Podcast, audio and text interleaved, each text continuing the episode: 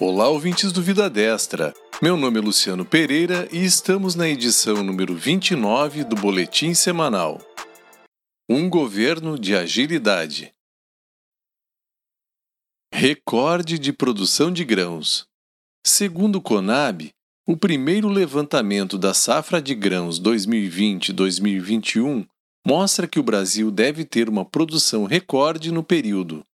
A produção está estimada em 268,7 milhões de toneladas, volume 4,2% maior que o recorde da safra 2019-2020, que totalizou 257,7 milhões de toneladas de grãos. Programa Voo Simples. Lançado no dia 7, o programa Voo Simples trará um conjunto de 50 medidas em prol da indústria de aviação geral, especialmente para profissionais, operadores de aeronaves, instituições de ensino e empresas de pequeno porte. O programa da Agência Nacional de Aviação Civil e do Ministério da Infraestrutura traz melhorias estruturantes para o setor, com foco na simplificação de procedimentos, alinhamento às regras internacionais, aumento da conectividade e fomenta um novo ambiente de negócios, mantendo os altos níveis de segurança exigidos. Mapa de empresas. O Brasil conta com 252.840 empresas a mais em funcionamento do que havia no final de agosto, enquanto em 31 de agosto havia 19.289.824 empresas ativas.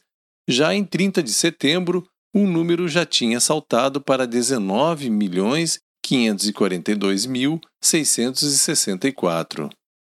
As atividades econômicas de maior destaque na criação de empresas em setembro foram cabeleireiros, manicure e pedicure comércio varejista de artigos do vestuário e acessórios, comércio varejista de bebidas, restaurantes e similares. O tempo médio de abertura de empresas foi de 2 dias e 21 horas.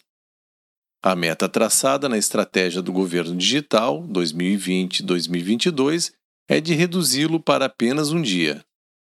32,8% dos negócios foram abertos em menos de um dia medidas de simplificação da vida do empreendedor brasileiro adotadas desde o último ano, como o registro automático de empresas e a dispensa de alvará para o exercício de atividades de baixo risco, também foram decisivas.